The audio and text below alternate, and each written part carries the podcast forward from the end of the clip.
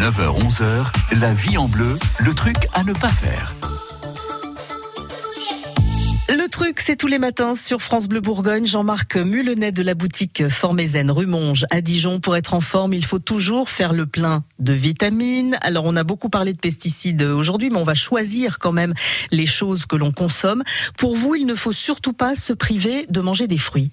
Alors, les fruits, c'est très bon pour la santé. Ça commence à arriver. On a eu les fraises. Maintenant, on va passer à d'autres fruits. Tous les fruits d'été, les pêches, les abricots. Les cerises.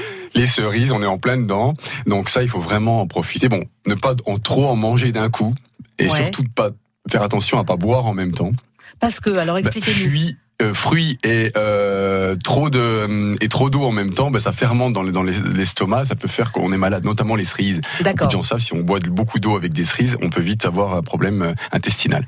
Parce qu'en fait, voilà, c'est pas trop. Vous mieux manger les fruits en dehors des repas, boire beaucoup d'eau en dehors des repas aussi, mais pas en même temps que les fruits, un peu avant, 10 minutes, un quart d'heure avant de consommer des fruits. L'eau, c'est plutôt justement avant les repas pour réveiller le, euh, la digestion, réveiller le corps. Et après, quand on consomme des fruits, on les prend un petit, un petit peu après avoir bu l'eau. Euh, les fruits en dehors des repas parce qu'ils s'assimilent beaucoup plus vite que le reste des aliments. Donc si on consomme les fruits avant, plutôt qu'à la fin d'un repas, si on mange un quart d'heure avant ou une demi-heure avant une pomme, à 11h, 11h30, ou dans l'après-midi pour le 4 heures, une pomme, des abricots, des cerises, c'est là que c'est le mieux pour les consommer dans la petite pause du matin ou dans, dans l'après-midi ou au petit déjeuner, parce que souvent c'est des aliments assez digestes au petit déjeuner. Et ben là, ils sont très assimilables et en fait, très vite, on aura les vitamines euh, qui, qui seront absorbées et on, on- on bénéficiera des, des bénéfices qu'apportent les fruits sans avoir les inconvénients de la fermentation que peuvent Ouais. provoquer les fruits avec d'autres aliments. Chaque fruit a ses propres vitamines, donc l'idée, c'est peut-être pas de manger toujours le même truc.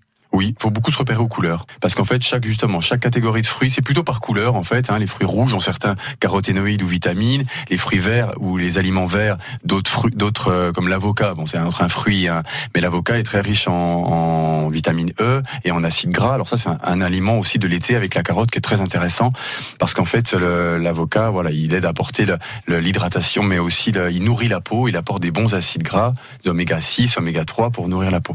Il y a des chefs de plus en plus hein, qui l'utilisent dans les desserts, donc on peut presque Oui. le considérer du coup comme euh, Oui. le mettre dans la catégorie fruits. Pareil pour les carottes, hein, je pense aux carottes cake, euh, on met des c'est très carottes bon, j'adore ça. Moi, le carotte cake, c'est vraiment euh, ouais, très sympa. Et voilà, ça peut encore une façon d'utiliser les carottes différemment.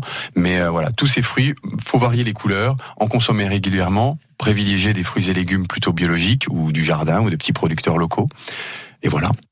Varier les couleurs des fruits, nous on en parle euh, ce matin euh, puisqu'on est sur le marché de Dijon sous les Halles. On reviendra sur euh, les fruits jaunes et surtout les melons. Donc on va passer du jaune au orange. Tous les trucs à ne pas faire en tout cas sont à retrouver si ça vous intéresse sur francebleu.fr.